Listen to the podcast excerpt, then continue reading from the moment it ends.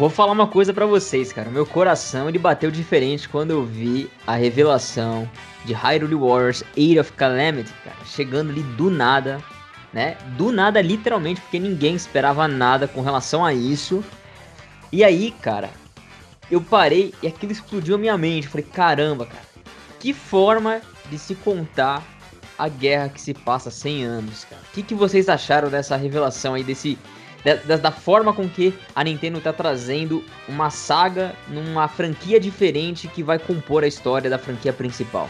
Cara, eu prometi para mim que eu nunca mais ia jogar nenhum jogo de Musou, cara. Inclusive quando saiu Fire Emblem Warriors e Hyrule Warriors, aquilo dali para mim era puro fanservice e aí eu não joguei. Nem Fire Emblem e Zelda tinham feito eu jogar Musou. Mas agora a Nintendo vem com essa, cara. Um jogo ali contando a história de Breath of the Wild.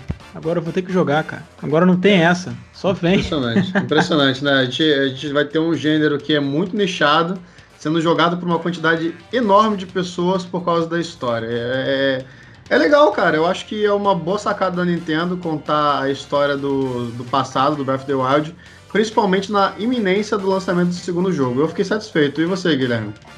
Ah, cara, eu acho que não tem outra maneira de contar uma grande, uma grande guerra que esse gênero tão tão uh, overpower assim.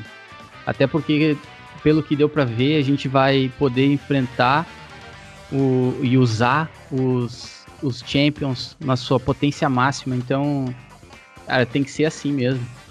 Tô ansioso. Eu e quero o final ver todo a... mundo já sabe. o final todo mundo já sabe. É, não sei se eu tô com o estômago, cara, e preparado emocionalmente pra ver o que a gente sabe que acontece acontecer, né? Vamos dar um spoiler para as pessoas aqui que não jogaram Breath of the Wild ainda. Ou não? Eu acho melhor não. Bom. Quem não jogou ainda merece o spoiler, Danilo.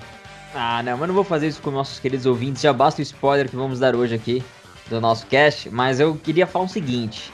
Eu tô bastante ansioso para ver como é que esse desenrolar da história vai acontecer, porque eu não quero que seja mais um jogo de pancadaria. Eu quero que seja um jogo que vai ter ali também conteúdo, história, animações que vão encher nossos corações ali de emoção, cara. Eu quero vivenciar um Musou, mas uma história também profunda e triste, cara. Isso é, é fantástico, cara. Isso mostra que a Nintendo, mais uma vez, ela, ela traz algo que ninguém esperava e ela não tem medo de arriscar, cara. Ela não tem medo de colocar uma das suas maiores franquias talvez uma das maiores e mais esperadas continuações, que é de Breath of the Wild, num outro gênero. Continuação entre aspas, porque a gente sabe que a continuação verdadeira vai ser agora com Breath of the Wild 2. A gente tá esperando mais informações. Mas isso aí, meus amigos, isso ninguém esperava. Então, Danilão, enquanto não chega esse jogo, o que, que você acabou de jogar? Joguei mais um jogo que a Nintendo não teve medo de inovar de novo, Marcelo. Olha que coisa, que coincidência, será? Paper Mario The Origami King, um jogo que vai ali de encontro a tudo que foi a sua base, mas que traz ali uma nova ação, uma nova emoção e também novos, novos desafios e novas funcionalidades, cara. Então bora bater um papo sobre Paper Mario? Bora? Bora jogar. Bora.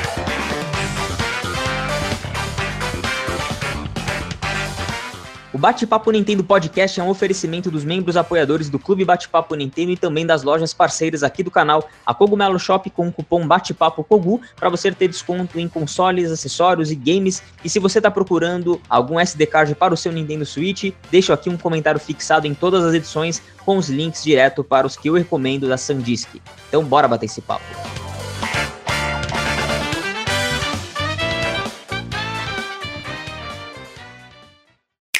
Fala galera que tá ligada, sejam todos bem-vindos aqui ao Bate-Papo Nintendo Podcast, a nossa 18ª edição aqui hoje para falar de um dos jogos aí que foi meio controverso, mas que também ganhou muitos corações nintendistas. Nós estamos falando de Paper Mario The Origami King. E vocês sabem que para bater um papo comigo aqui, eu sempre estou muito bem acompanhado dos meus parceiros aqui, do Marcelão e do Marcinho, do canal Uns Caras que Jogam. Fala Marcinho, como é que você tá? Fala Danilão, fala Marcelo, fala Gui. Tudo tranquilo, meu mestre? Vamos hoje bater um papo sobre esse jogo incrível que é aí que foi o Paper Mario. Só vamos. Vamos também, Marcelão, bater um papo sobre isso. Você que tá sempre aqui mandando a chuva porque você é o host. Como é que você tá essa semana? Tudo bem? Tudo bem, tudo bem. Fala aí, galera. Marcelo Quintanilha falando. E, gente, Hoje o dia tá tão curto e tão corrido que eu tive que me desdobrar para poder gravar esse cast. não adianta, eu não consigo pensar nessas frases ruins, cara. Eu não consigo. Eu tentei, mas não, não dá. Eu confesso que essa aí deu até vontade de rir, viu, Marcelo? Deu até vontade de rir. Beleza, beleza.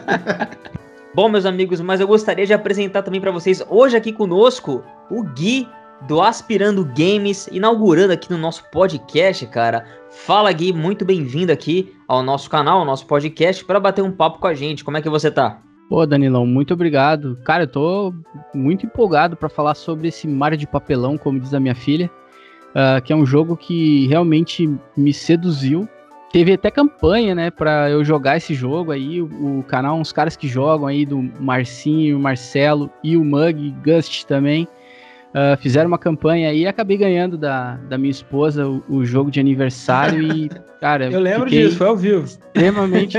olha, fiquei extremamente emocionado, cara. Que jogo. É, Quem falou que a, Nintendo... a, pressão, a pressão não funciona, né, amigo? Funciona. claro que funciona. E, cara, só digo que a Nintendo mexe com os nossos corações de formas uh, cada vez mais inusitadas. Show! Então temos muito para falar sobre esse jogo. Vamos fazer aqui um bate-papo bem gostoso e eu passo a bola agora para você, Marcelão. Vamos falar sobre um grande lançamento da Nintendo que na época foi anunciado do nada, né? uma grande surpresa. A Nintendo esse ano tá com essa mania de querer infartar as pessoas. Ela vem do nada e joga o trailer e fala assim: ó, gente, esse jogo vai sair no mês que vem, ó, se vira aí para comprar, já a pré-venda começa hoje. Eu quero que você se vire e você joga o dinheiro na minha cara. Então, mas é que bom que todo mundo conseguiu jogar o Paper Mario, um jogo já de uma franquia muito bem estabelecida, que foi o primeiro jogo da franquia que eu joguei, inclusive. Então a gente vai bater um papo bem bacana sobre ele.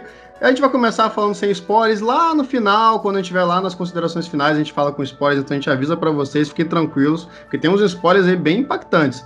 Então, como sempre, naquela estrutura básica para falar sobre os jogos, a gente vai começar falando sobre a história, gente, que parece que é uma história boba, mas ela não é boba e ela é muito divertida. Então, como sempre, vamos começar pelo nosso convidado. O Gui, nos dê uma breve introdução da história aí, se você ainda se recorda do, dos pontos principais, e diga aí do que você achou. Se você gostou, ah. se você ficou feliz, se você riu muito.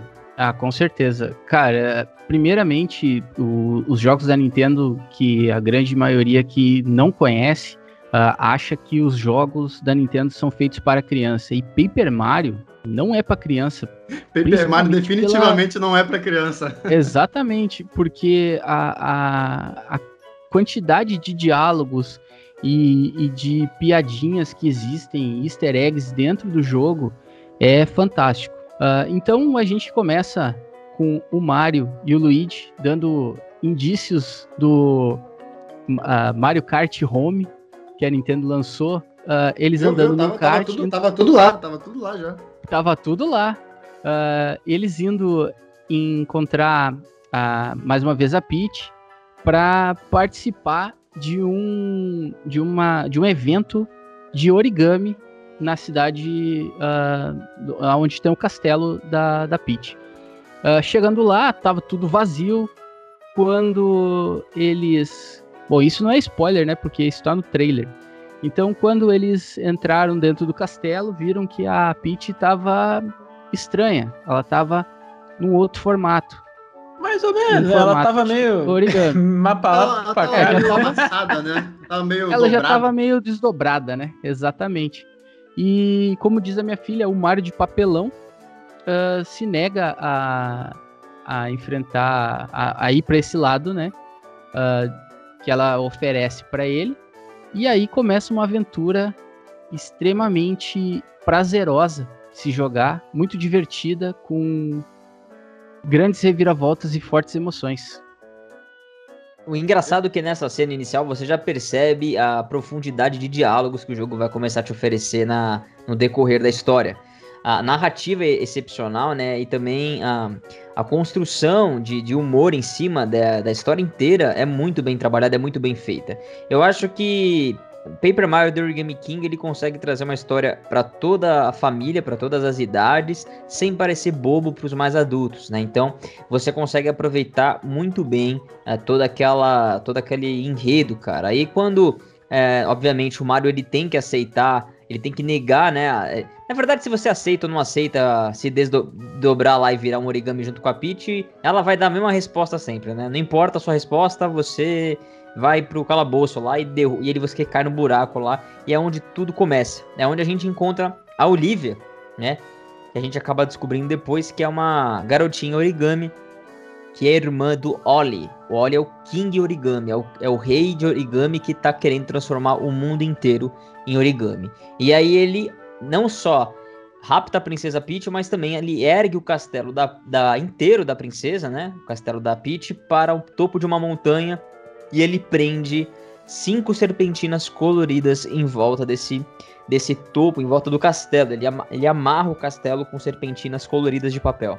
E você tem que no seu objetivo do jogo é explorar os mundos e cada mundo tem o seu chefe no final que você acaba liberando essa serpentina do castelo. Então, a ideia do jogo é bem linear. Quando eu fui jogar o jogo a primeira vez, eu achei, eu achei que eu poderia escolher qual serpentina, ou seja, qual mundo eu iria explorar primeiro. Eu achei que eu poderia ter essa liberdade, né, de exploração.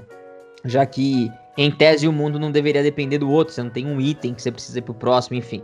Mas aí quando você joga o jogo, você entende que não. O jogo te obriga a ir primeiro pra serpentina vermelha, depois pra serpentina, é, acho que é azul, e vai, e vai seguindo, né? Ali, cara, você percebe que os cenários também fazem parte da história do jogo. Tudo é criado ali é por um motivo, tem um porquê, se encaixa na história. Então você vê, por exemplo, um, um estúdio lá, Shogun, que eles chamam, né? Que você tem todas as atrações e aquilo se encaixa na história e eles colocam personagens NPCs em lugares estratégicos para você conhecer e conversar, que vão te ajudar a resolver pequenos puzzles. Então eu acho que tudo ali foi conectado de uma maneira, né? É, que a história se desenrolasse de uma maneira muito natural, cara, e muito num pacing muito bom. Então eu gostei muito dessa da profundidade da história, da maneira com que ela se desenrolou e os NPCs não, não, não, que foram criados. Peraí, peraí, peraí. Ela se desenrolou não, da maneira como ela se desdobrou, né? Ah, sim, desculpa, como ela se desdobrou. Ai.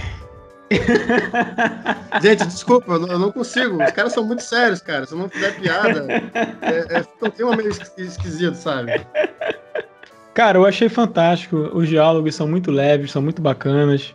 É, é aquilo mesmo, né? Ele é, ele, ele é um jogo que uma criança consegue jogar, mas que um adulto não vai achar bobo, vai achar divertido, é leve ao mesmo tempo. Então é, é muito bacana. Essa história que o Danilo falou, que o cenário vai contando a história, isso é muito verdade. Os, mapas são muito bem desenhados. Você explora cada cantinho do mapa, sempre tem alguma coisa escondida, sempre tem alguma coisa para fazer e tem sempre algum diálogo, tem sempre algum Toad escondido. Os Toads são um show à parte na história, para mim, né? Então, nesse jogo você tem que resgatar os Toads Cara, eu acho que tem, tem algumas centenas de Toads, se não tiver mais alguns milhares. Quantos Toads são? Não sei se vocês sabem, mas são, acho que são vários, né? E cada Toad, é, eles, alguns falam uma coisinha ou outra, e às vezes eles estão escondidos, né, em algum canto do cenário, e é muito, é muito incrível. E às vezes, cara, eles estão escondidos é, em forma de origami.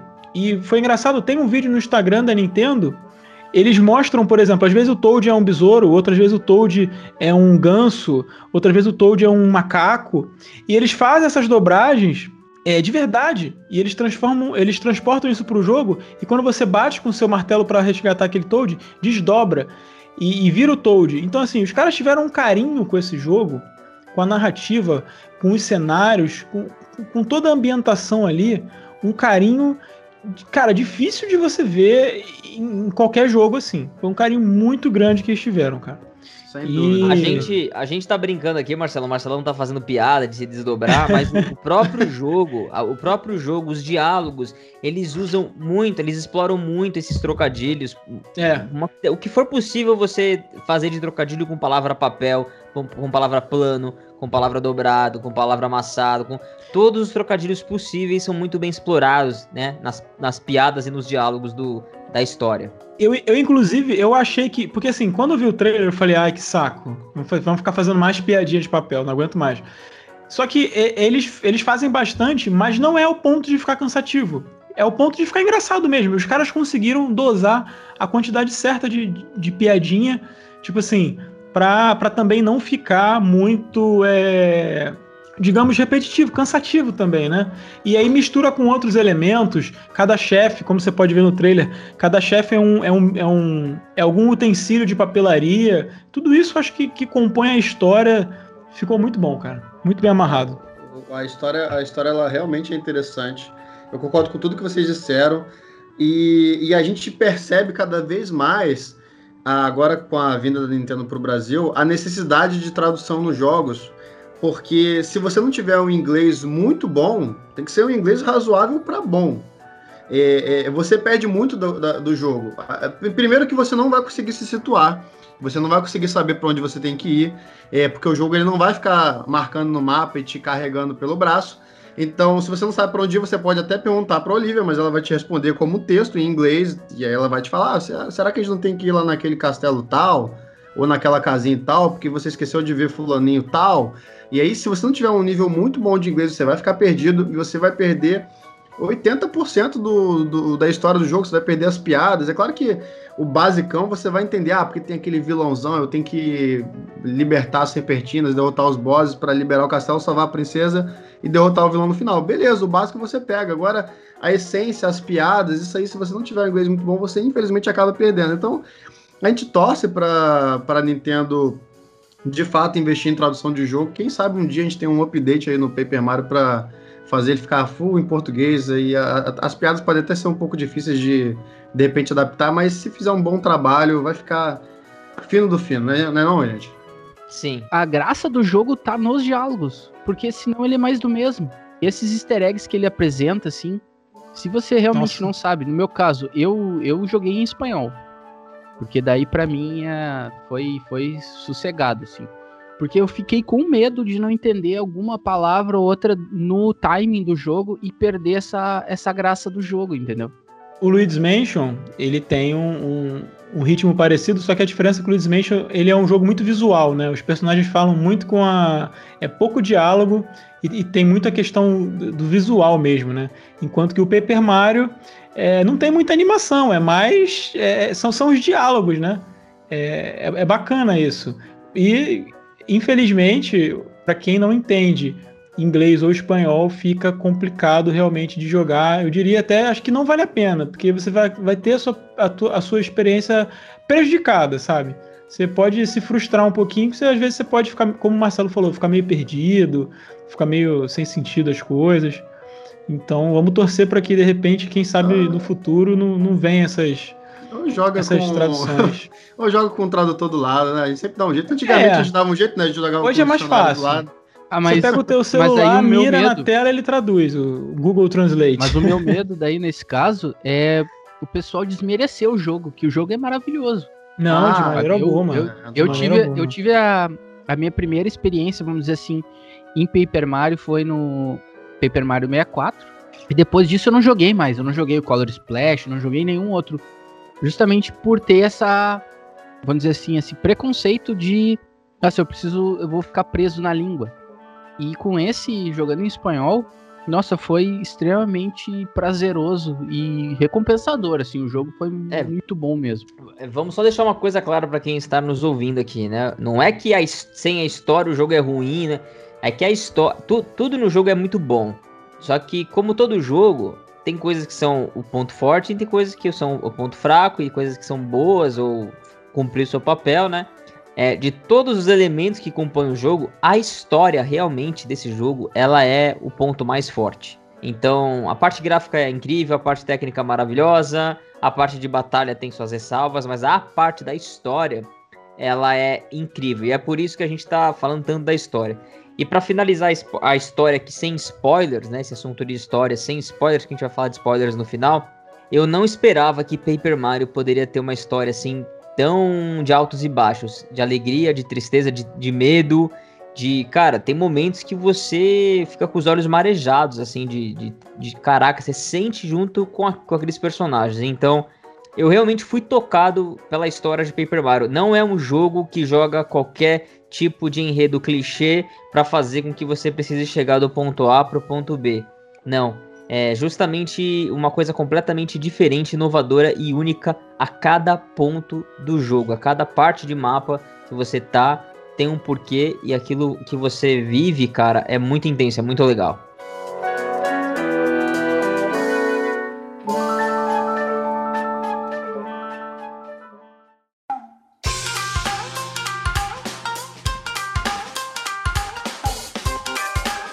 E como a gente não pode deixar de falar sobre assuntos polêmicos, a gente sempre gosta de botar uma pitadinha de discussão. Agora eu quero saber de você, Danilão. Agora eu quero saber de você. E essa polêmica toda de, ai meu Deus, mas o Mario, o Mario RPG do Super Nintendo era tão legal. Por que, que a gente não tem um jogo de turnos com experiência, sabe? Um jogo mais RPG? Eu quero o retorno do Mario RPG. Por que, que agora eles só estão fazendo esses jogos diferentões aí? O que, que você acha dessa polêmica toda? Você que. Eu sei que jogou os clássicos. Eu não, primeiro, eu não joguei todos os Paper Marios. Segundo, os que eu joguei, nem todos eu terminei. E terceiro, eu não joguei na ordem. Então eu não tenho, eu, Danilo, não tenho essa coisa do tipo. Eu não senti a, a, a, evolução, não sei se a palavra certa é evolução, mas eu não senti a sequência de jogos assim, nesse sentido de que ah, se perdeu o elemento RPG. O que a gente sabe é que o Kensuke Tanabe, ele era um cara que ele ficou conhecido na Nintendo ali, né? Ele apostaram nele para ele tentar alguma coisa diferente com a franquia e foi lá em 96 que ele fez o Super Mario RPG. Então ele participou muito é, ativamente nesse processo do Super Mario RPG. Acontece que com o passar do tempo, cara, a Nintendo deu a carta branca, como sempre deu, talvez naquela época até mais, mas ela dava muita carta branca para seus desenvolvedores brincar com as franquias, com ideias, trazer coisas novas, né? Isso tá um pouco engessado agora.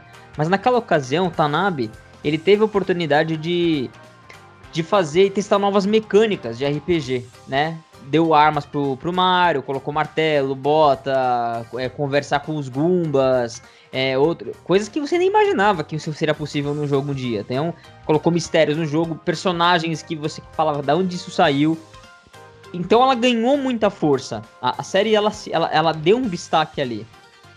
E aí, cara, Apesar de o RPG ter fundamentado essa série, na verdade ela começou a, a, a trilhar um caminho um pouco mais seguro ali para o que a gente chama de Paper Mario, que nada mais é do que os gráficos ali, né, do, dos personagens, papéis bidimensionais, é, e os caras ficam zoando essa questão de profundidade. Aliás, em Origami, em Origami King isso é explorado de uma maneira fenomenal, inclusive com a habilidade de mil dobras, os braços de mil dobras do Mario, né? Que ele consegue ter os bracinhos de origami e consegue, você consegue é, abrir é, buracos no cenário, é, abrir, é, dobrar papéis. Então você tem essa profundidade no jogo muito mais, muito mais sensível. Então você consegue entender. Só que, cara, as pessoas ainda se prendem aos elementos do RPG da época. Eu acho que a, a grande sacada da Nintendo é justamente usar o Paper Mario para ser isso, um jogo que ela sempre vai tentar buscar novas ideias, novas oportunidades,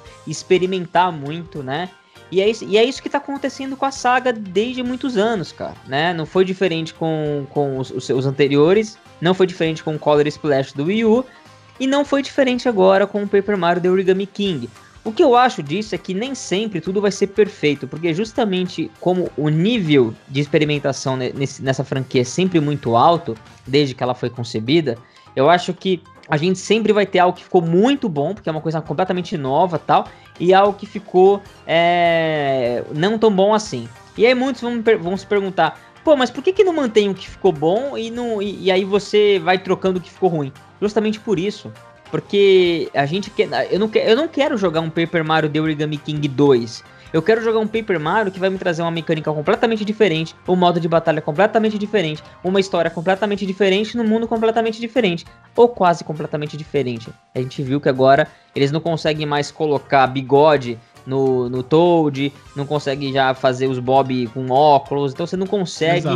É, mexer muito nos personagens. A Nintendo não deixa mais.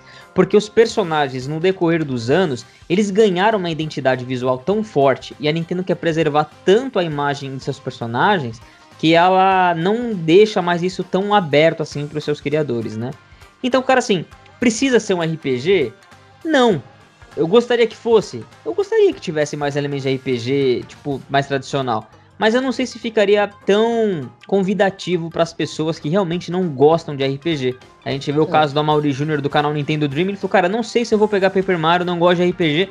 Quando ele foi jogar, ele falou, caraca, não é RPG isso, tipo, tem alguns elementozinhos aqui, mas é outra pegada. E é isso que é legal. Uh, eu diria que é RPG sim, né? Eu continuo dizendo que é um RPG e um, um, um bom RPG. O, o, o, o Márcio, mas eu, mas eu, mas eu entendo o, o ponto do Mauri. O Márcio estava jogando o Super Mario RPG esses dias no, no SNES Mini que ele adquiriu, né não, assim? O, o Super Mario RPG, né, ele se dividiu praticamente em duas franquias, que foi o Mario Luigi, né, que a gente teve jogos para GBA, DS, 3DS, e o Paper Mario, que começou lá no Nintendo 64. Mas os, esses dois jogos eles derivam muitas das mecânicas, Flower Points e tal, lá do Super Mario RPG. É, eu, eu, entendo a, a, essa, é, essa. Não sei se é uma reclamação, mas essa, essa questão dos fãs que falam que era melhor e tal. Assim, o Super Mario RPG, cara, ele é um RPG com o Mario. Porque ele tem muitos elementos que não tem nada a ver com o lore da franquia, tá? É, é, meio que meio a meio, assim. Tem vários inimigos que eu não sei de onde tiraram ali, porque não tem nada a ver com o Mario. E, e, e sim, os jogos de lá pra cá, eles sempre tiveram o sistema de nível, o sistema de combate, aquela questão de você é, é, ter o timing para poder apertar os botões. Isso tudo derivou do, do Mario, do Super Mario RPG, e veio pra franquia Mario Luigi, que eu gosto muito da franquia Mario Luigi e para a franquia Paper Mario. Acontece que a franquia Paper Mario, ela sofreu mudanças, cara, mais ou menos ali no Super Paper Mario que foi do Wii. Dali para frente, a série já começou a tomar outro direcionamento, que foi esse direcionamento que o Danilo falou, preservar mais o lore de Mario ali. Então, é, os personagens, é, os Goombas, os Toads, não podiam mais ser customizados, agora é tudo padrãozinho. E, e isso é bacana também, porque mantém a, a, a identidade visual, né? A questão da XP, cara, é uma parada também que muita gente reclama. Como o Marcelo falou, na minha opinião, esse jogo é um RPG sim, porque ele tem a estrutura de um RPG, cara. Ele tem a estrutura todinha, a estrutura é, narrativa, a estrutura de exploração, tudo é um RPG. O menu, os equipamentos, o sistema de batalha é, é, é de turnos também.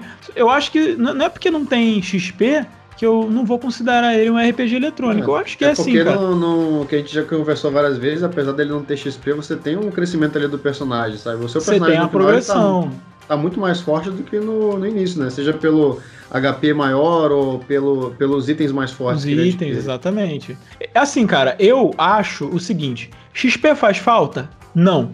Eu joguei o, o Paper Mario num momento, num momento interessante. Eu tinha acabado de fazer 65 horas de Xenoblade. Eu não aguentava mais grindar, amigo. Eu não aguentava mais, cara. Eu não queria saber de XP. Eu queria me divertir ali. Para mim, o problema não é a ausência de XP, porque, como o Marcelo falou, você tem progressão. Você ganha moedas no jogo e as moedas servem para você comprar as coisas. O, o, que eu achei que foi o problema é que o jogo é muito fácil. O jogo é muito fácil. Ele te dá moeda demais, ele te dá itens demais o tempo inteiro, entendeu? Então acaba que o jogo fica fácil. Eu acho que esse é o problema. Se o jogo fosse um pouco mais difícil, as pessoas não reclamariam tanto do fato de ter a XP, né? Porque as moedas servem meio que de XP.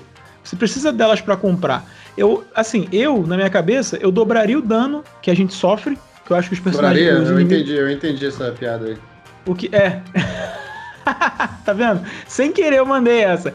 Eu dobraria o dano e eu dobraria, eu diminuiria, é, cortaria pela metade a quantidade de moedas que a gente recebe. Porque assim, eu não precisei grindar em momento nenhum e eu terminei o jogo com quase 100 mil moedas sobrando lá, sendo que eu comprei todos os coletáveis. E aí, essa é uma outra crítica que eu tenho ao jogo, que é assim, eu entendo que a Nintendo é, quer tratar o jogo, quer preservar o jogo, quer fazer uma parada diferente, e ela quer que seja um jogo para todo mundo, sem problema. Ela poderia, nesse caso, colocar um seletor de dificuldade, como todas as outras empresas fazem. Bota lá o nível easy, o nível, o nível médio e o hard eu acho que, que, que seria um bom. É, resolveria o problema do jogo. Eu não certo. sinto falta da XP e pra mim é RPG. Pronto, certo. falei. O Marcinho quer jogar o, o Paper Mario modo sobrevivente. Ele quer jogar o Paper Mario modo Dark modo Souls. sobrevivente, entendeu? É. Cara, Fala vou, aí, tu, tu jogou, dizer, tu jogou, jogou algum dos jogos anteriores, cara? Eu joguei só o, o Super Mario, o Mario, o Paper Mario 64. Mas assim, só uh, falando assim, pra, na minha opinião, O jogo ele é muito mais agradável por ele ser um jogo de ação e aventura com elementos de RPG, onde ele permite que a gente possa curtir uma história realmente, uma aventura. Porque na minha visão, o, o RPG ele se dá muito às duas atitudes. Por exemplo, ah, se, eu, se fosse que o Danilo falou, ah, eu pudesse escolher qual das serpentinas eu ia primeiro. Ou se, se não fosse tão guiado, aí poderia até ser uma questão mais RPG do que ação e aventura. O que de repente, para mim, no meu caso, não ia se tornar tão atrativo. O jogo, ele, ele, nesse formato que ele tem, e principalmente, como eu já falei, em relação aos diálogos, uh, a gente acaba se tendo, tendo um apego emocional do, com os personagens. Eu acho que o, o formato que o jogo é apresentado, é, para mim, assim, foi extremamente recompensador, assim. E, de repente, se fosse mais RPG, eu não teria essa mesma opinião. Eu não achei que foi tão fácil o jogo, cara. Eu acho que a dificuldade do jogo na batalha realmente. Assim, as batalhas não são difíceis, porque mesmo que você não consiga fazer o puzzle que existe em cada batalha para você ganhar o bônus. Vamos, né? vamos, seja... vamos, vamos, falar da, da batalha. Da... Explica aí, Daniel, como é que funciona a batalha só pra galera que não jogou. O esquema da batalha, cara, é assim: você tem os anéis em volta do Mario, o Mario fica no centro do, da arena e você tem que movimentar os anéis. É, são acho que quatro anéis que você movimenta para a esquerda ou para a direita, né?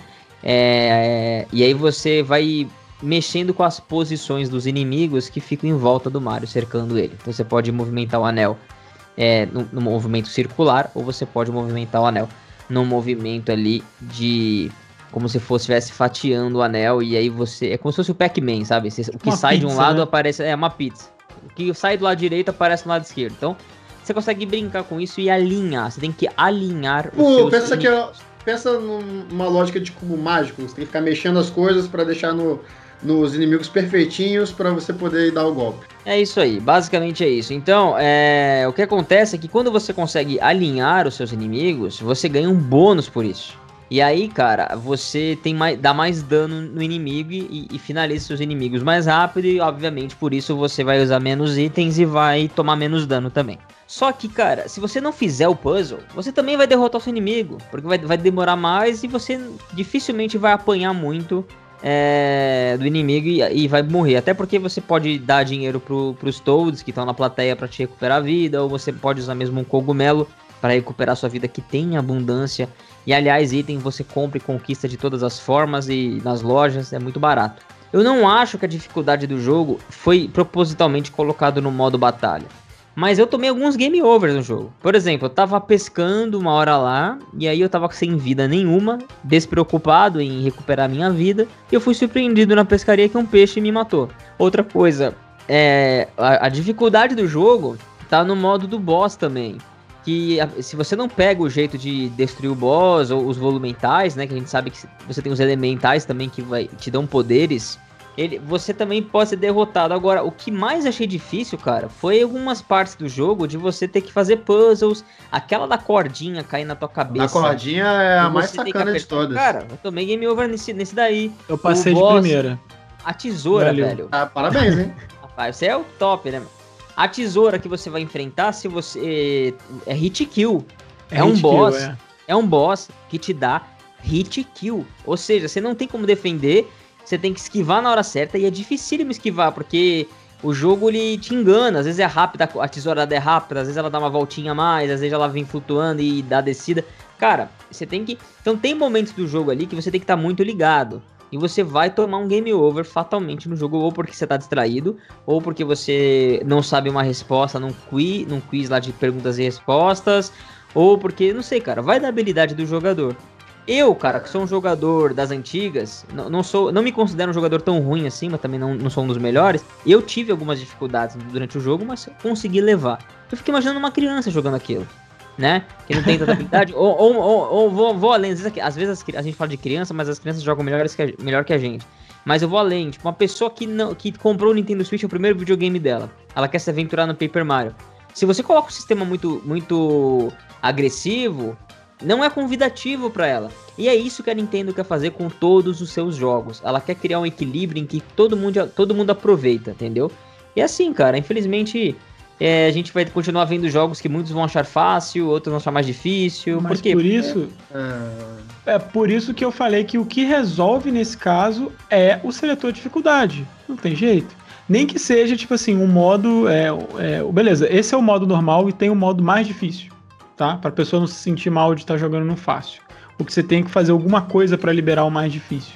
Seja comprar uma DLC, que nem foi no Zelda. Eu, eu, eu concordo, eu achei as batalhas é, de chefe, elas, elas um pouco mais equilibradas. Você tem que pensar e você tem que acertar o quebra-cabeça. Porque assim, o que acontece nas batalhas normais é que se você acertar o quebra-cabeça, a grande parte do jogo, você mata sem tomar um hit, né? Se você acertar o quebra-cabeça. No chefe, você tem que acertar. Porque senão você vai tomar dano e vai morrer. É, é nessa linha aí, Danilo. É nessa Eu linha. gosto, Marcinho, do esquema que a Nintendo faz. Em Breath of the Wild, ela te deu o Master Mode. Isso. É que ela quebrou o jogo. Fica muito difícil de você destruir os inimigos sem, sem ter que gastar praticamente uma arma inteira no inimigo, já que a sua arma é quebrável. Mas tá lá para quem quer um desafio a mais, Isso, outra coisa. Exato. Super pra Mario Odyssey. é, o Super Mario Odyssey, você não tem a, a, o seletor de dificuldade. Mas vai fazer todas as estrelas para você ver. Tem estrela que você tem que emendar um, um Z pulo ali atrás do outro, caindo na beiradinha de vários cubos de gelo para conseguir chegar do outro lado. E ainda uma bullet te seguindo e tendo que dar o time certinho de ela bater na parede, quebrar a parede. Cara, tem algumas coisas. Eu, eu gosto desse esquema que a Nintendo faz. Que ela coloca algumas coisas tão difíceis que, que a dificuldade do jogo pro cara é, fica para quem quer completar 100% vai tentar achar todos os, os blocos escondidos, todos os toads escondidos nesse jogo. São muitos. Então o nível de dificuldade pode ser aí também. Para aquele cara que quer explorar, né? Quem quer ver na internet também perde a dificuldade. Mas eu entendi o que você falou. Poderia ter um diminuidor, diminuidor de dinheiro ou de tomar mais dano, algo mais agressivo. Para quem quiser Ô, um desafio. Eu, eu, eu, vou, eu vou discordar de ambos, tá? Vou discordar de ambos, porque é, para mim esse jogo só não é 100% justamente por causa da dificuldade. Eu não gosto muito da ideia de ter que botar numa dificuldade maior para ter o desafio. Eu dificilmente jogo algum jogo no modo difícil. É, aconteceu com Final Fantasy VII, por exemplo, que para platinar você tem que zerar no difícil e, sim, beleza, até, até fiz esse esforço. Mas eu gosto quando o modo normal ele já é desafiante o suficiente. E eu não tomei nenhum game over de batalha nesse jogo, nem de boss. Eu só levei game over dessas cenas é, fora boss, tipo é, de repente tem aquela cena lá do, da cordinha, da, da, daquele bloco caindo em você que eu tomei game over várias vezes. Tem aquela na floresta que se você escolher o caminho errado, vem aquele, aquele bicho lá e te mata, game over na hora. É, é, é e, e, o, o jogo... Game over do Shy Guy, Shy Guy Charlatão. Tem o da lâmpada também, que eu fui até o final. Esse, esse eu não tô lembrando, aí, não, mas, mas talvez, eu, talvez eu tenha tomado game over nesses aí também. Então, assim, para mim a parte de batalha, é, ela, ela fica um pouco cansativa cansativa com o tempo. Apesar dela ser. Ela é divertida, mas ela fica cansativa porque você meio que entende os padrões do tabuleiro e fica fácil, cara. E se você não entender, se você tiver de saco cheio de ficar desvendando, você tem a ajuda dos toads. Eu acho que eu não sei se foi isso com. Se foi com o Marcinho que eu discuti isso, o Marcinho falou, ah, mas eu não tô usando os toads. Mas eu falo assim, Marcinho, é, é, o jogo me dá os toads. Aquilo ali é uma. É, é, é tipo um, um item do jogo. Você tá é juntando eles pra poder é um recurso, o jogo me deu, eu vou usar, cara, sabe? Eu vou usar, não tem jeito. Os Nutella. São... Não, não é Nutella, pô, mas tipo assim. Eu usei também, cara. Agora, Marcinho, cara. imagina se as, as, as, lutas fossem difíceis pra caramba e a galera já tá no final, de saco cheio de lutar e caraca. O cara dropa, velho. O cara, é, o cara se não tem recurso ali, dropa. Não Por isso que o Xenoblade tem a parada que, que deixa mais fácil o jogo. Não, Beleza. Não precisa ser, não precisa ser difícil, não mas precisa ser o, difícil pra caramba. Mas o Paper Mario sabe? também deixa mais fácil. O Paper Mario também deixa mais fácil. Quando chega sim, lá, sim, por exemplo, em alguns pontos lá, ele te perguntou: ah, a dificuldade tá muito, muito difícil para você, você quer baixar?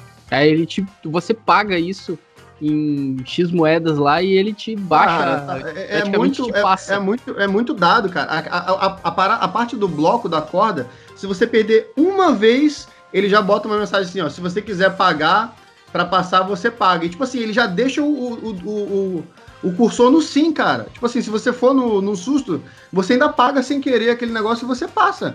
É, é, as, as, as, as boss battle eu achei interessantíssimas porque elas são completamente diferentes e do, dos elementais também, que são os summons que você adquire no jogo, também são completamente diferentes. Cada uma delas tem uma mecânica, uma lógica totalmente diferente. Você tem que aprender na hora ali para se virar, ok.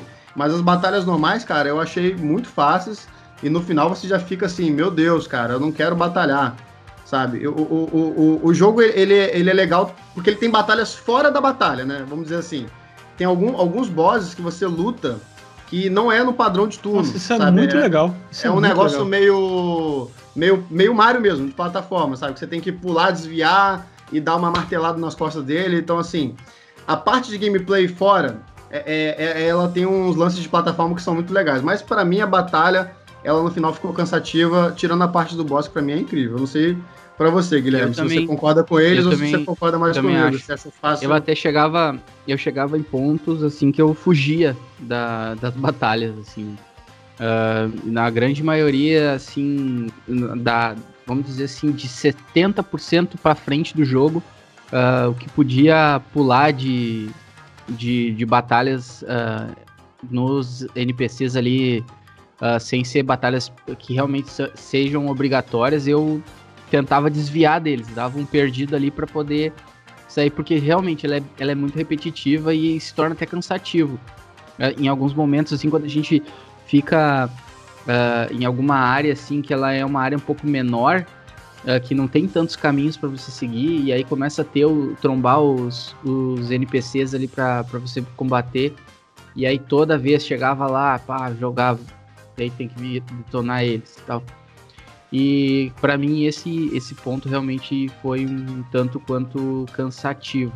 Na, 70% para frente do jogo, assim. Realmente as batalhas uh, de boss, assim, novamente, uh, ele te dá várias dicas, inclusive tem uma cartinha, assim, que você determina o trajeto que ele vai percorrer, o Mario vai percorrer. Uh, ele te dá algumas dicas que são fundamentais para você conseguir uh, matar o, o, o boss, né? E, cara, você não tomou nenhum game over em boss, parabéns, você é bichão mesmo, porque eu, eu morri quase, muito eu, pela assim, tesoura, eu, então. Teve, a tesoura eu quase, eu quase tomei. A, a, tesoura, se você tiver ritmo, você não toma o hit kill dela. Mas eu lembro que tinha algum boss desses elementais, eu, eu acho que era o elemental do gelo, que ele era bem chato, porque ele, ele congelava a pista e você não conseguia mover, você tinha que lembrar o labirinto que ele te mostra antes do gelo quebrar e você tinha que ordenar conforme tinha sido mostrado, não era o de gelo, se eu não me engano? Tinha um, um boss que você tinha que ter um pouco de memória. É. é e é aí se, você, tinha que, você tinha que gravar o que estava ali no tabuleiro, que era a ordem certa, ele quebrava tudo, misturava, e você tinha que fazer naquela ordem.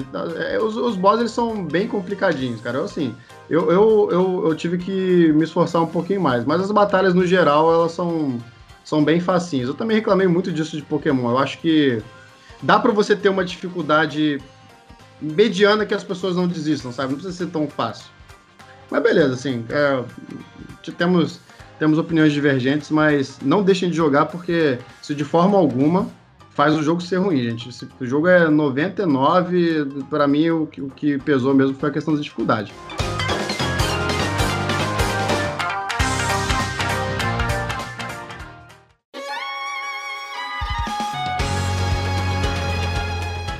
É, encerrando essa parte de batalha, a gente poderia falar sobre uma coisa bem interessante, que são os mundos do jogo. Né? O mundo do jogo ele já é um mundo lindo e maravilhoso e, e ele sempre te dá uma impressão de que, na verdade, tem mundos diferentes. Cada, cada serpentina que você percorre, e eu vou até lembrar de uma coisa que vocês falaram nisso, não, não me incomoda de ser linear, sabe? Eu acho que isso para mim não é Também é problema. Não. Pra tá? mim também não. É, a, e cada pra mim também não. Justamente o contrário. Por ser linear, para mim ainda se tornou mais agradável, porque a história uh, ela é muito, muito melhor contada dessa forma. Não, com certeza, com certeza. E a gente tem mundos magníficos, cara. A gente tem mar aberto no jogo, que é inacreditável. A gente tem o, o aquele parque temático japonês, cara. Tem todo um negócio de cultura japonesa ali com ninjas. A gente tem um deserto que brinca com, com negócio de Vamos dizer que ele brinca com o Indiana Jones, né? Sabe? Aquele toadzinho que te ajuda, é, é tipo um arqueólogo. aí você tem que, bom, que, cavar coisas, sabe? Então, assim, cada mundo ele te apresenta um jogo novo. Para mim é isso, cara. Quando chegou naquela parte do, do mar aberto, eu falei assim: o jogo renovou. Porque o jogo abre um mapa gigante, aí você tem que ver é ali as coordenadas para achar as ilhas. É, o Márcio. Wind Waker. Wind Waker, Tudo de total. referência pro Marcelo. É, o barquinho, mas, barquinho parece. Mas dessa vez eu concordo, mas dessa vez eu concordo. O é, que, que, que, tu achou, Marcinho? Cultura japonesa, você conseguia trocar. Tinha um item para trocar Nossa. os pedacinhos de papel por pedacinhos de papel de cor de cerejeira, cara. Era lindo, lindo, lindo, lindo. como eu falei é, na parte da história, né? O mundo, os mapas, eles contam a história também, porque são muitos detalhes, cara. O, o cenário é muito rico. E, a parte do Shogun Studios é como se fosse um estúdio de, de TV meio parque temático, aberto à visitação, e você vai passeando, visitando. É muito incrível, cara. Eu acho que o meu preferido. Cara, eu não gosto de falar preferido, mas todos são bons. Inclusive, todos são, todos têm o seu charme, cara. E cada lugar que você chega, você é, é uma, é uma temática diferente, com um objetivo diferente. Você falou da parte do Indiana Jones, e é isso mesmo. Você tem que desvendar os mistérios, você tem que ler os segredos na, nas paredes. Tem né? que traduzir uma língua estranha. Cara, é, é incrível. É, e sem é contar muito que cada maneiro. mundo, cada mundo você conhece personagens novos, cara. Que você Exato. carrega eles durante aquele tempo ali e depois você fica com o coração partido de ter que deixar eles pra trás, cara. Até É, alguns cara- te ajudam na batalha, né? Inclusive. Sim, sim, o, o Bob tem o, o, o Professor Toad, né? E depois o Kamek. O Kamek que você encontra naquele mundo da- da- das águas termais lá, o Shangri Spa. Aquele mundo é, é incrível, cara. Eu acho muito legal o, o mundo ah, quando, quando eles vão em busca do paraíso também. Eu acho ah, fenomenal. Eu joguei, se eu não me engano, eu levei 25 horas pra, pra jogar. Eu quis ah, explorar realmente tudo, porque que nem o Marcelo falou, era como se cada, cada serpentina fosse um mundo totalmente diferente, assim. A, a, a dinâmica do jogo, com exceção da, da parte das batalhas repetitivas ali que a gente já falou, a, a, a velocidade do jogo, assim, pra mim foi muito boa. E, e cada vez que a gente jogava, tinha vontade de ficar jogando mais e mais e mais. Velho, vocês já colocaram o Nintendo Switch numa TV 4K e jogaram Paper Mario The Origami King? O bagulho fica lindo, lindo. Aquela primeira área da serpentina vermelha já enche os olhos, cara. Perfeita. Aí você vai, explora, sai na floresta, joga lá, termina a serpentina vermelha, você fala, caramba, agora vai ser mais do mesmo com variações. Porra, aí você vai pra montanha, cara. Atravessa um rio, perfeito, a montanha já muda a coloração meio arroxeada. E de repente você tá num deserto, só que o deserto não tem. Cara, é aquele deserto é uma cor alaranjada, assim, você vai pra uma outra área completamente diferente. E de repente, mano, você tá dentro de um vulcão e, caraca, tudo muito diferente. O mundo ele é riquíssimo. E o melhor de tudo, cara, é que tudo que você olha, você percebe que é feito com papel, com algum tipo de cartolina, papel machê. Eu achei maravilhoso. E uma coisa que eu gostei muito desse jogo também é que eles fizeram com que os cenários já, que já são bonitos, você pudesse deixar eles mais bonitos ainda, completando o cenário. Como assim? Você vai encontrar também, durante a sua jornada, vários buracos pretos, como se estivesse faltando papel ali. Então, uma das mecânicas do jogo é você jogar aquela, aquele confete colorido, né? Mágico, que quando cai naquela superfície de um buraco assim, ela- ele acaba preenchendo o buraco e completando o mundo que estava faltando. E quem arranca os pedaços do cenário são uns monstros que eles chamam de soldados de papel machê. Eu achei fantástico. Só que o, ponto alto pra mim é a exploração das dungeons, cara. Onde você precisa explorar cada dungeon dos volumentais. Quando você entra dentro dessa dungeon, ela é toda temática. As dungeons às vezes te contam uma história, tem estátuas, tem uma cultura por trás daquilo. É, você- os personagens às vezes são apresentados pra você de forma inusitada, como dentro de uma caverna de gelo o capitão tava congelado. Então, esse tipo de coisa que aparece é fantástico, cara. Agora eu fiquei impressionado com a qualidade gráfica da água desse jogo. Eu nunca achei que eu ia ver um jogo uma- com uma água tão bonita no Paper Mario que nem foi nesse jogo aí, cara.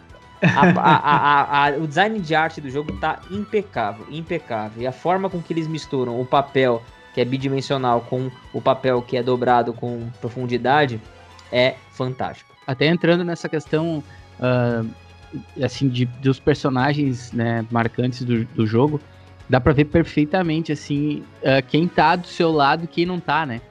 Isso que, que para mim sim foi, foi muito muito gritante assim.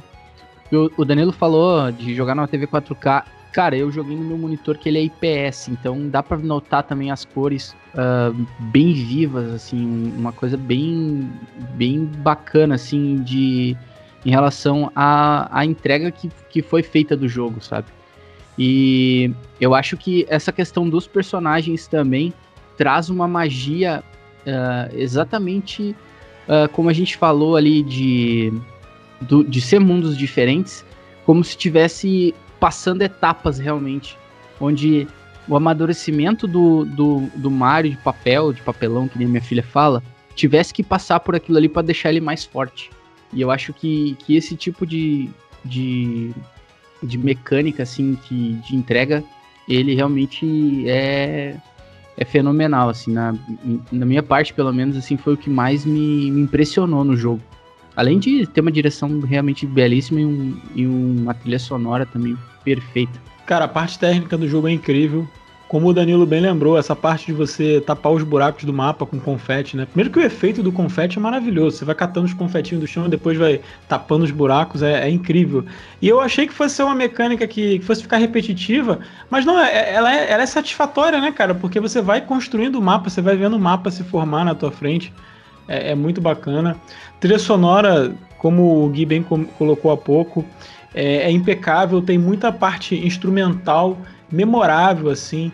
É uma mistura muito bacana de, de, de, de instrumentos, de temas, dependendo da, da, região que você tá. Então, quando você vai para o spa, tem uma, uma, parada mais tranquila. Quando você vai para o oasis, que tem aquelas casas de festa lá, tem um, uma parada mais jazz. É, é incrível. Você, você vai para o Shogun Studios, você tem uma, uma, uma música mais oriental ali. É, a trilha sonora veste muito bem o clima do jogo, as músicas de batalha são muito legais. Aquele, aquele, aquela música mais pesada, um rock and roll na, nas músicas, na, nas batalhas contra os chefes, cara, é muito, muito bom, cara. Gostei muito. Para mim, tecnicamente, tá? Esse jogo é perfeito, tá? Pro que o Switch pode entregar, para mim, tecnicamente perfeito. Fora as dancinhas, né, Marcinho? Me pegou de uma forma que eu ficava rindo à toa, né? Olhando aquilo ali e falando, cara, que divertido. Não só a dancinha, Gui, é, mas toda a animação. Eles tinham tudo para fazer um jogo ali com animação mais simples, né? Um papel que hora tá andando, aí de repente ele faz uma cara de exclamação, aí ele só levanta os bracinhos. Cara, todas as animações, mesmo sendo papéis ali, você vê que eles ela tem uma movimentação muito fluida, muito suave, com bastante quadro de, de, entre um movimento e outro ali. Então, foi muito bem. Foram caprichadas as animações do jogo, cara. E eles criaram animações diferentes para várias cenas. O Mario até dança balé uma hora lá. É, você vê os, os inimigos usando itens e você vê eles em posições diferentes. E, cara, às vezes um, um, uma animação é usada apenas uma vez uma partezinha do jogo para nunca mais. Então, eu achei, cara, que os caras tiveram muito carinho e cuidado também com a parte da, das animações dos personagens.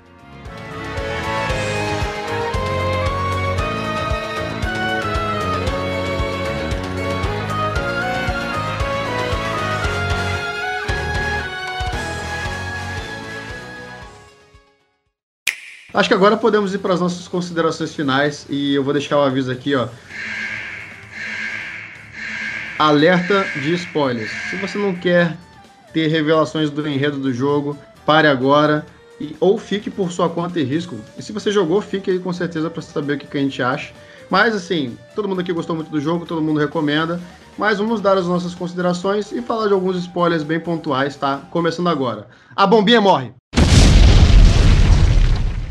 E essa foi a parte mais triste, tirando The Last of Us, que eu joguei esse ano em um videogame, cara. Eu não acreditei que a Nintendo. eu não acreditei, cara. Quando, quando ele explodiu, eu falei assim, Márcio, esse jogo. Eu mandei mensagem pro Márcio. Falei, Márcio, olha só, eu não vou te dar spoiler. Mas esse jogo definitivamente não é para crianças. Esse jogo, ele me tirou um personagem que eu gostava. E eu pensei assim, não, tal o jogo vai voltar com esse personagem no final, né? Porque é jogo de criança, eles vão ressuscitar de alguma forma. Não, cara, o jogo não traz, cara. O jogo, o, jogo explodiu. Não, o personagem se matou para um bem comum. Não, é, não e... se matou não. Ele se sacrificou em Sim. prol de um, de um propósito muito mas, maior. Mas cara, é. Tipo assim, foi muito mas é triste, é bacana. cara. Tipo assim, foi triste. Ah, e porque assim, ele deu a dica antes, porque ele falava assim, ah, mas a, a, a gente não vive tanto, sabe? Nosso destino é, é, tal. E aí você pensa, ah, será que isso vai acontecer? Não, cara, o cara foi lá e se explodiu. E aí depois teve uma cena que a Olivia ficou bem triste, e ela, ela ficou pensando nele. Cara, isso foi, foi, foi cara, pesado, cara. O luto da Olivia foi pesado. O luto ah, da Olivia demora para passar, cara. Na Nintendo, cara. É. Assim, ele, ele deixa bem claro que ele tinha uma missão a cumprir como Uba Bomba. Ele fala, não, morri feliz, né? Tipo, ele volta como fantasma depois e fala, não, tá de boa, tipo, a minha missão era essa. E, e, e demora para passar o luto da Olivia, cara. Ela fica numa bad bem bad, velho. Ela dá um trabalhinho, tem uma hora que ela foge lá e toda hora ela se vê lembrando do Bob. É. é foi Inclusive, pesado. O espírito Muito bom, do Bob, cara. O espírito do Bob uh, faz. Uh o filme Ghost uh, ir para outro nível, onde ele aparece como espírito pro Mario e fala: uh, Mario, ela precisa dar risadas. E aí ele vai lá e coloca a cabeça de, de Goomba que ele, que ele pegou num depósito que tinha também a cabeça da Samus. Tinha a Pode cabeça do. Cabeça, é muito louco. Nossa, é demais, assim. Inclusive, Uh, nesse momento eu fiz, fiquei brincando com aquilo, sabe? Eu sabia que ela tinha rido, uh, dado, dado, risada com, com a cabeça do Gumba. E eu fiquei botando as outras para ver qual é que era a reação dela. E ele daí ele faz alguma. faz uma animação, que nem o Danilo falou, tipo, específica para cada coisa, tipo da Samus. E quando ele coloca a cabeça da Samus, ele faz, ele faz uma né? animação, né? porque aquilo ali não serve para nada. Porque não tem nenhum momento do jogo que, que vai ser usado. Mas, tipo, o carinho que o pessoal fez uh, da, da parte técnica do jogo, de botar esses easter eggs, assim, no, no jogo, para mim foi fenomenal. E essa parte realmente uh, do, do sacrifício do bom, cara, isso aí foi muito bom mesmo. Inacreditável. Danilão chorou, Danilão? Chorou em outra parte do jogo? Eu fiz em live e a galera não, eu não acreditava ao vivo ali, cara. Fiquei tristão. Mas a, a, Nintendo é fogo, né, cara? Ela consegue pegar um personagem que a gente já explodiu um milhão de vezes, inclusive no próprio jogo. Mais pra frente, a gente, numa missão que você tá numa batalha aérea lá, você atira infinitos Bob Ombs pela, pela bomba de canhão e mata todos eles. Exatamente. Os caras são tudo kamikaze, cara. É impressionante. Tipo assim, é, em dado momento você tá super preocupado, porque, pô, caraca, infelizmente ele morreu. No final do jogo você tá atirando eles e sacrificando eles ali só pra dar dano, cara. Mas é legal isso, cara, porque eles pegam, eles pegam uma bombinha que você já explodiu um milhão delas e explode mais depois no jogo, sem, coloca uma personalidade em cima, dá uma história, um background para ele, pronto, você já, já se apegou a um personagem. É muito fácil você criar um personagem, você não precisa que ele seja único em sua aparência. E Paper Mario ele prova isso pra gente com o Bob. É, eu sei que muita gente reclamou que poderia ser uma, os personagens com aparências mais assim é, distintas, né, para que a gente pudesse diferenciar eles. Mas eu acho que a Nintendo, os criadores, mais a Nintendo no caso, não queria que apenas um Bob fosse diferenciado e criasse um personagem em cima da, da, daquela raça de, de vai, dos, dos bombs lá. Eu acho que ele falou assim, cara, pega um e mostra como todos eles têm um background, como todos eles são importantes, como todo, toda criatura, todo Toad ali tem uma personalidade diferente, mesmo tendo a mesma aparência. Então, cara, acho que foi bem legal isso. E assim, cara, vocês acharam que a perda do Bob foi a mais triste? Eu achei que o final foi o mais triste que é quando a Olivia ela deseja, eles fazem os mil cisnes de dobradura. Segundo a lenda, quem conseguiu completar os mil cisnes tem direito a um pedido. E aí é o furo, né, de enredo que não foi ela que fez os mil, não foi ela que dobrou os mil, foi o irmão. O irmão dobrou 999. Ela usa o irmão para dobrar o último, né? O irmão, ela desdobra o irmão e dobra o próprio irmão que a propósito foi ele que fez ela, né? O irmão que. O Oli que dobrou a Olivia, criou ela, deu a vida a ela. E ela desdobra o irmão, então, no papel normal e dobra nesse último season. Então tem um furo de roteiro, porque não foi ela que dobrou os mil, logo em tese ela não deveria ter direito de ter o pedido. Caraca, Danilo, você acabou de estragar o final do jogo pra mim, cara. Vai embora. Hum, mas digamos que ela conseguiu. Digamos que o jogo deu. O, a, a, a, deu esse, né, concedeu para ela esse pedido e ela deseja no final, então, com o coração dela lá, que todas as criaturas de origami que o irmão dela criou nunca mais existissem, né? Se desfizessem para salvar o mundo. Só que ela era uma das origamis, cara. A Olivia, que é a nossa companheira, que é a que segue a gente o jogo inteiro, que é a que mostra pra gente toda a história e que a gente se apega do momento. Depois de um minuto que você conhece a Olivia, você já ama ela. Imagina depois de toda a jornada no final você saber que a Olivia deseja que tudo seja desfeito, inclusive ela mesma, pro bem maior do, do mundo do, do, do, do, mundo dos Toads ali, cara, da Peach. Velho, isso daí pra mim eu fui engolir. Eu fui dormir com, com, com uma coisa na garganta aqui que não conseguia descer direito, assim. Falei, caraca, mano. E aí no final você acha que a Olivia vai voltar de algum jeito? Ela não volta, cara. E eu não sei se tem outros finais aí que a Olivia então, aparece. Ela não volta a menos que você faça o 100%. Se você fizer o 100%, eu não hum, fiz, tá? Pegar, pegar, pegar, tudo, pegar, pegar, todas as coisas. Pegar eu vou fazer, eu vou fazer, eu vou fazer. No finalzinho, quando o jogo termina, aparece o castelo com os dois tronos vazios, né? Que seria dos dois irmãos, a Olivia e o, e o, e o Ollie, né? E se você fizer 100%, aparecem os dois. O, o, aquele Toad artesão, ele vai lá e coloca cada um no seu devido trono. É bem bonitinho. Ah, é como se o artesão de, de origamis ele refizesse eles daí e desse vida Isso. de novo pra eles. Entendi. É, bem louco. É, não, vida não, só, só posiciona eles lá, mas sem vida, né? Só... Ah, o cara, o cara, o cara é. pegou uma 4 lá, dobrou e colocou é. no final das contas é isso, gente. Eles só são que... papéis. Não, eu acho. Eu, eu, eu cara, comecei a jogar uh, o finalzinho assim e. Acho que era 11 da noite. É. E, cara, eu comecei a chegar perto do final, perto do final, perto do final. Quando eu vi, era 3 horas da manhã tinha terminado o jogo e eu tava em choque, uh, coração acelerado e com o mesmo pensamento do Danilo, assim, falando, nossa, tem alguma coisa errada, cara. A, a sua esposa, é, do nada, ela acordou com você chorando de madrugada na cama, em posição fetal. Não, não foi, cho não foi chorando, mas quase em posição fetal, cara. Ela só falava pra mim, vai dormir. Eu, cara, não consigo dormir, terminando o jogo. E, e assim. uh, realmente, é, é, é, esse jogo ele me pegou de forma emocional, assim. Na, não pra chorar, assim, né? É o cara aquele que não chora. Mas uh, uma, uma questão, assim, realmente de, de pensamentos, tipo de. Pô, o sacrifício, às vezes assim, ó, que nem o, o Daniel falou do bombe. Cara, o, o objetivo dele era explodir. Só que se sacrificar por uma por um bem vamos dizer assim por um bem maior né? Ou por um, um mal menor ou, enfim como como queiram chamar né? Uh, de realmente assim a gente poder se apegar numa forma a um personagem que a gente já sabe o destino dele uh, e simplesmente por ele te, te dar um outro ponto de vista e acabar te te mostrando um outro lado que a gente não espera.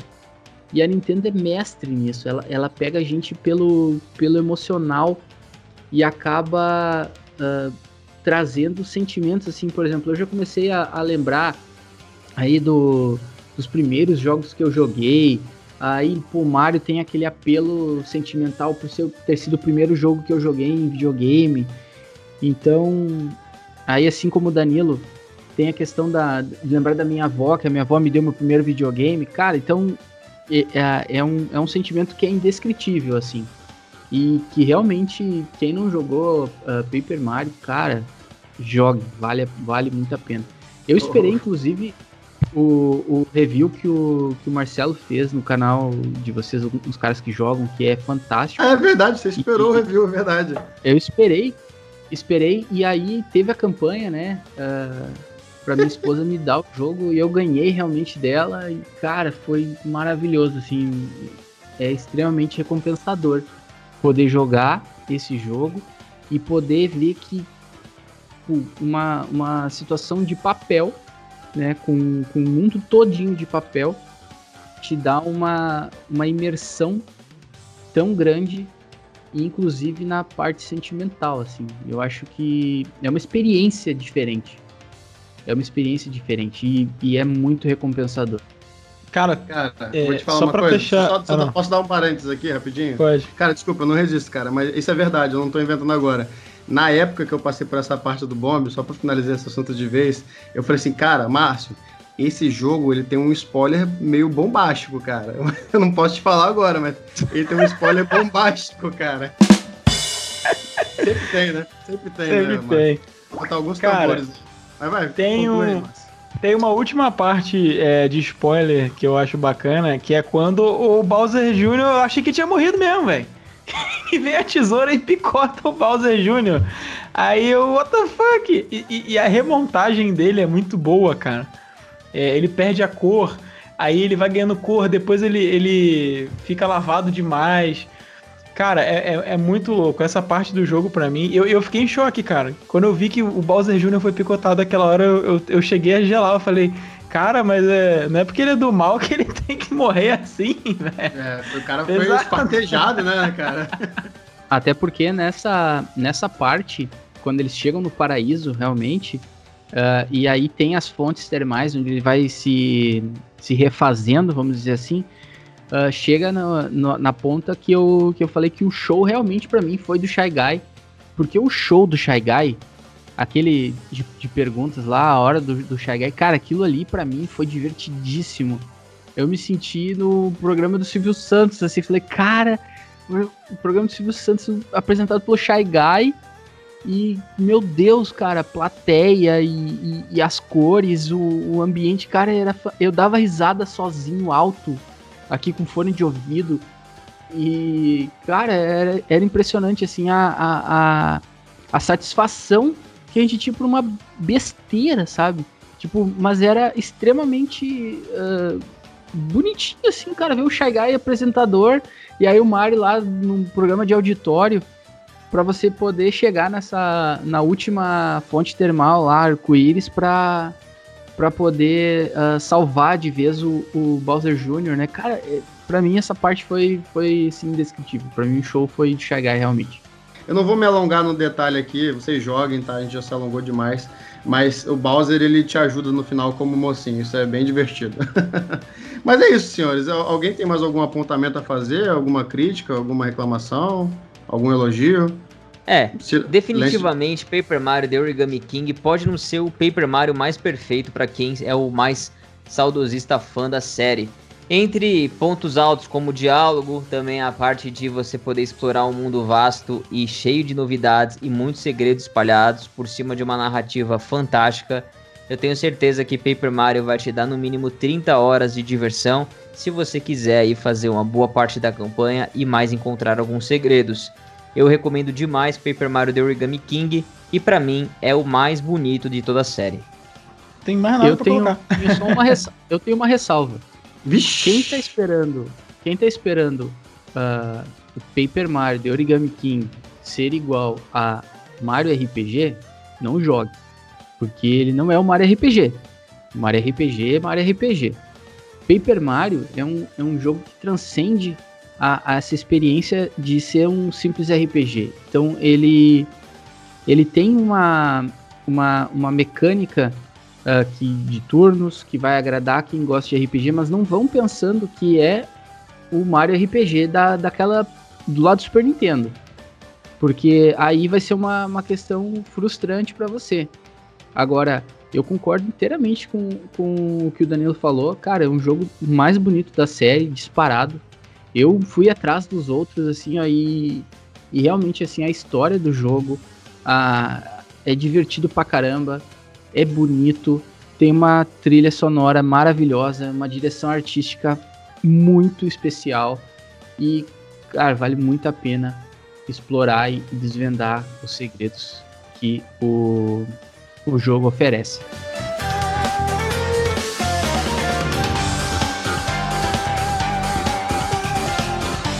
Então é isso, pessoal. Chegamos ao fim de mais uma edição do nosso Bate-Papo Nintendo Podcast. Essa edição que eu gostei muito de ter participado, porque, sem dúvida nenhuma, Paper Mario The Origami King foi um dos jogos mais legais que eu desfrutei na plataforma híbrida favorita nossa Nintendista.